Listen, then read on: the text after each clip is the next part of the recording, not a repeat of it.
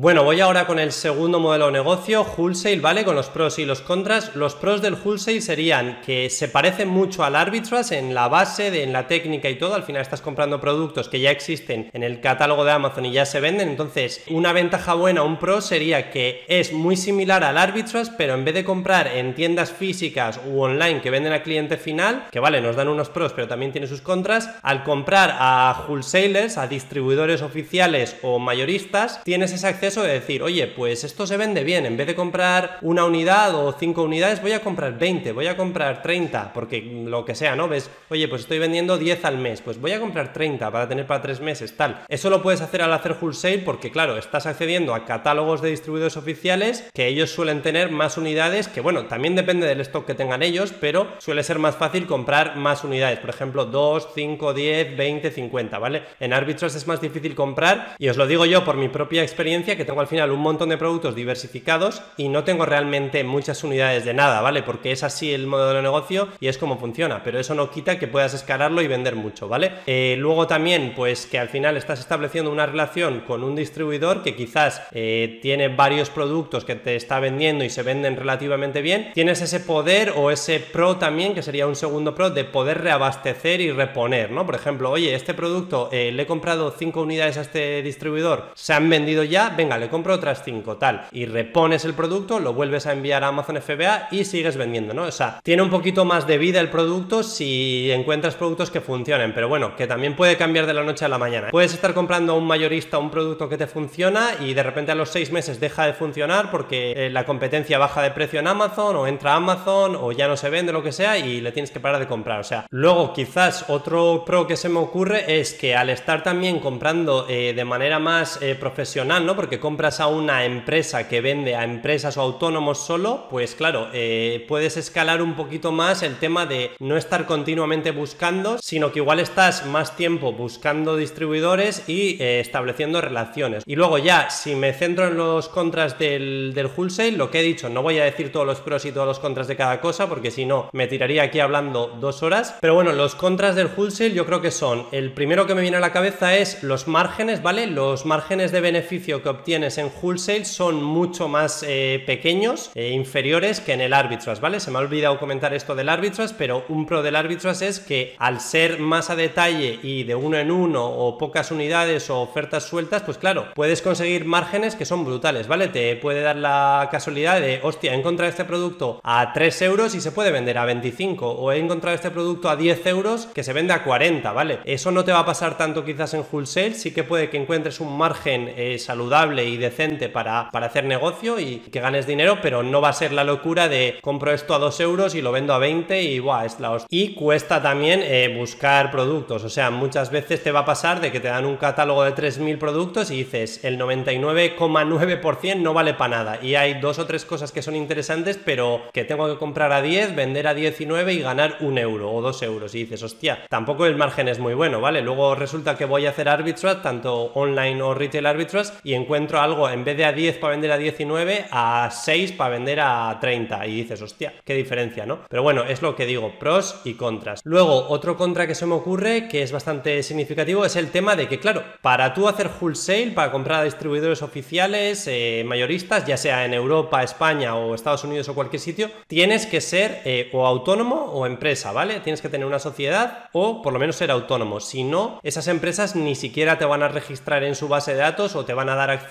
a, sus webs para comprar o a sus catálogos, ¿vale? Normalmente suele ser por acceso, o sea, te registras en la web, les pasas tus datos de autónomo o empresa y ya luego te, registran y puedes empezar a ver el catálogo y comprarles. Entonces, ese es un contra bastante significativo que tenéis que tenerlo en cuenta. Y luego, eh, otro contra que me viene a la cabeza, ya para cerrar un poco con los contras de wholesale, he puesto dos. Tampoco quiero estar aquí poniendo mil, eh, sería el tema de la inversión, ¿vale? La inversión obviamente va a ser más alta, ¿vale? Para que os hagáis una idea, tú cuando te registras con un mayorista, un wholesaler, eh, los pedidos mínimos suelen rondar los 300, 400, 500 euros, ¿vale? O sea, no te van a dejar hacer un pedido de 50 euros, de 30 euros, de 60 euros, porque realmente ellos funcionan así, ¿vale? O sea, ellos funcionan por pedido mínimo. Yo he tenido diferentes experiencias probando y buscando y bueno, hay veces que me decían pedido mínimo de 400 euros, hay veces que me decían pedido mínimo de 200 euros, pero bueno, que rondaba entre los 200 y 600 euros, ¿vale? Para que os hagáis una idea. Entonces, el pedido mínimo es más, más grande y luego también para obtener más descuentos, pues tienes que hacer más compras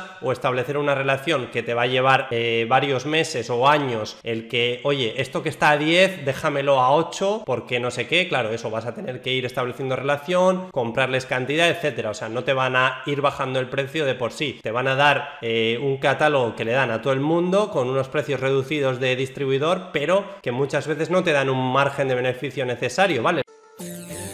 Tell me that I never listen. Always been a type to make my own decisions. Never been a type to live in fear. Not making money from my intuition. Like damn, better know when I'm in. I've been coming through hot, finna know when I land. I've been getting more known from the old to Japan. Now I'm making these songs, got them all in my hands. Like.